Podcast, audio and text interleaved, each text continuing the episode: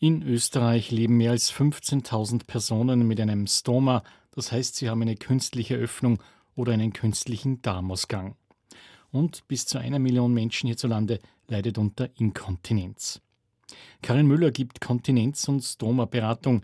Für sie ist es das höchste Ziel für alle Betroffenen, eine Inkontinenzversorgung zu finden, die so wenig wie möglich einschränkt und zur Wahrung der Lebensqualität beiträgt.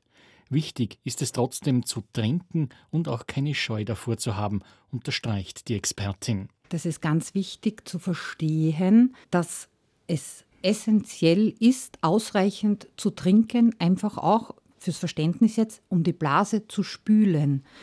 Wenn man wenig trinkt, ist der Hahn sehr konzentriert und konzentrierter Hahn reizt die Blasenschleimhaut und verstärkt den Drang.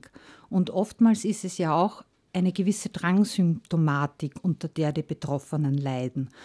Und wenn man dann jetzt wenig trinkt, die Blasenschleimhaut gereizt ist und der Drang verstärkt ist, muss ich wieder öfter auf die Toilette und die Gefahr von Inkontinenzepisoden ist gegeben. Ausreichend zu trinken heißt. Eineinhalb bis zwei Liter würde ich auf jeden Fall empfehlen zu trinken. Die Medizinische Kontinenzgesellschaft hat da auch sogenannte Fact Sheets herausgegeben, die man sich auf der Homepage anschauen oder auch runterladen kann.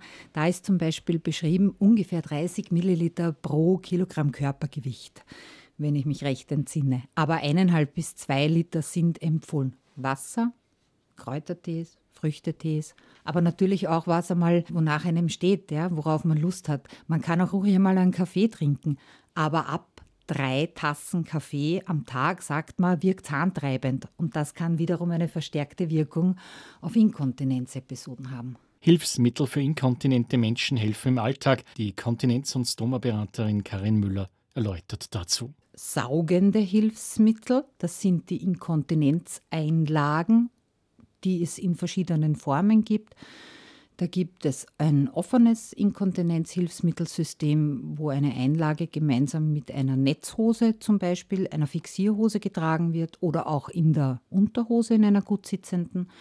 Dann gibt es die geschlossenen Systeme, die Slips zum Beispiel.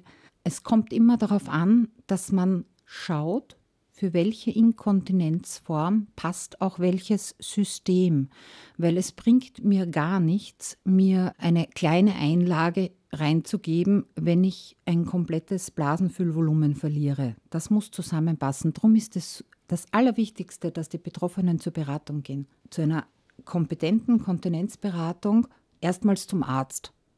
Jegliche Inkontinenzform gehört ärztlich abgeklärt.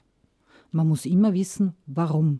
Wenn jetzt verstärkt Reisezeit ist, dann soll das auch von Inkontinenz betroffene Menschen nicht abhalten, motiviert Karin Müller. Also es gibt im Internet einige Seiten, wo man sich informieren kann, eben wie die Seite der Medizinischen Kontinenzgesellschaft oder Kontinenz- und Stomaberatung Österreich. Die MKÖ hat Factsheets zur Reise hervorgebracht. Ich würde empfehlen, mich vorab einfach zu informieren, wo fahre ich denn hin, was habe ich denn für eine Reise geplant. Fahre ich mit dem Bus, reise ich mit dem Flugzeug? Wenn ich im Flugzeug reise, habe ich die Möglichkeit, vorher einzuchecken und zu schauen, habe ich einen Sitzplatz in der Nähe der Toilette, dass ich es nicht so weit habe.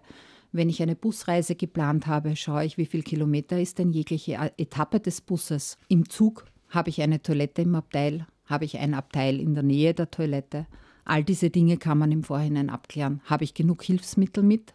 Das muss man sich auf jeden Fall überlegen, wenn man reist, dass man zum Beispiel die Hilfsmittel im Handgepäck mit hat, dass man nicht, der Koffer kann verloren gehen. Und dann stehe ich in Griechenland und der Koffer in New York.